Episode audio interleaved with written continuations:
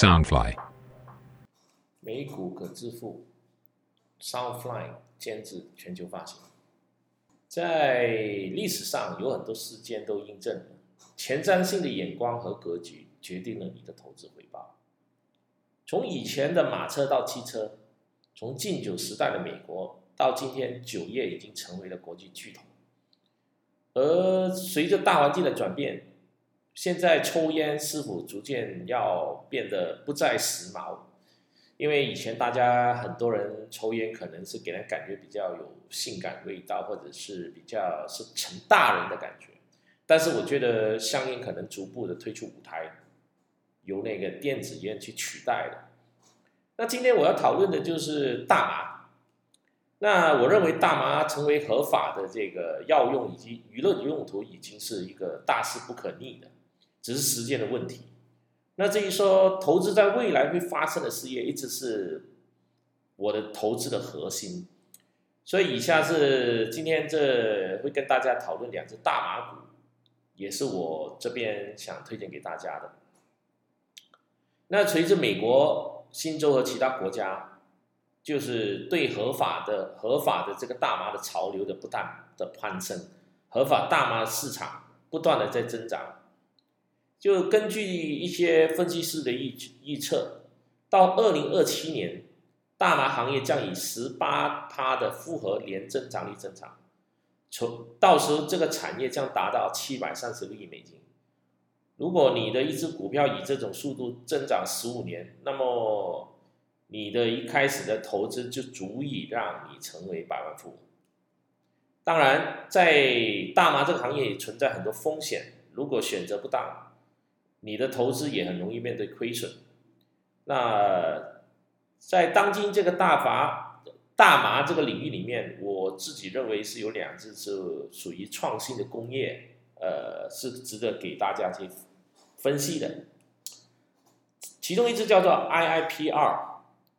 IPR 呢，就是它是一个主要的收入是来自合法大麻，但是它的创新工业的地产是一个不错的选择。它是以一种房地产投资信托，就是 I R I D 的方式，根据长期的合同，向这个大麻种植业出租房地产，并产生可观的利润。通常这一部分占了它的收入的百分之五十以上。然后它。虽然它大多数的房地产投资信托基金的一般是跟其他的都差不多，但是这一家公司它有所不同的时候，它在寻找的是那种已经在做这个大麻有点公司周转不灵的这些公司，就向他们就是合作或者收购，然后再给回这个种植者他的一些利润，那这样的话，它等于是说。产生了双边收入，一个就是房地产的收入，一个就是大麻所带来的一个收入。然后他在礼拜上个礼拜三，他发布了第四季度的业绩，这是一个非常出色的一个业绩。然后这个第四季的月度的收入增长为三千七百一十万美元，是去年同期的一千七百七十万美元的两倍，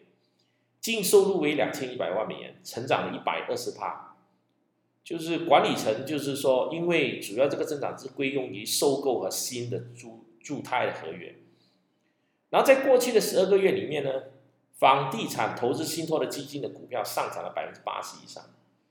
除了大笔的资本增值外，股东还将非常就是说，呃，按当前的股价计算，出现的股息的收益率会达到二点四帕，远高于。标准的普尔五百指数平均水平的一点六，那是因为这家公司强大的财务状况和已经它非常好的一个业绩的记录，这些支出可能会继续增长。从二零一六年十二月上市以来，它已将支出提高了九倍，因此在接下来的日子，它会稳定且不断的发展业务中获得相对的安全的这个库存。所以这支是它跟传统的一个大麻不一样。它具有这个大麻的这个种植业，它也有房地产的这个租金的收入，然后它专门去寻找那种大麻本身呃出现了一些资金周转的问题来进行收购，所以我觉得这个是一个不错的这一家公司。然后另外一家公司叫做 Grow Generation，代码是 G R W G G R W G，然后这家公司它是一个呃，它怎么说呢？它也是一个大麻的种植者，它也为其他的大麻的这些种植的农民提供了必须所需要的工具，并且通过使用水培法，与传统的这种种植的相方法相比呢，这是一个很更为复杂的系统。它依靠的灌溉和系统以及其他的组件来提高种植的效率，但是它可以为种植大麻的农民节省大量的资金，以及占用的空间更少，而且最重要是不需要土壤，像创新工业产权一样，Grow Generation 一直在通过收购来加速它的成长。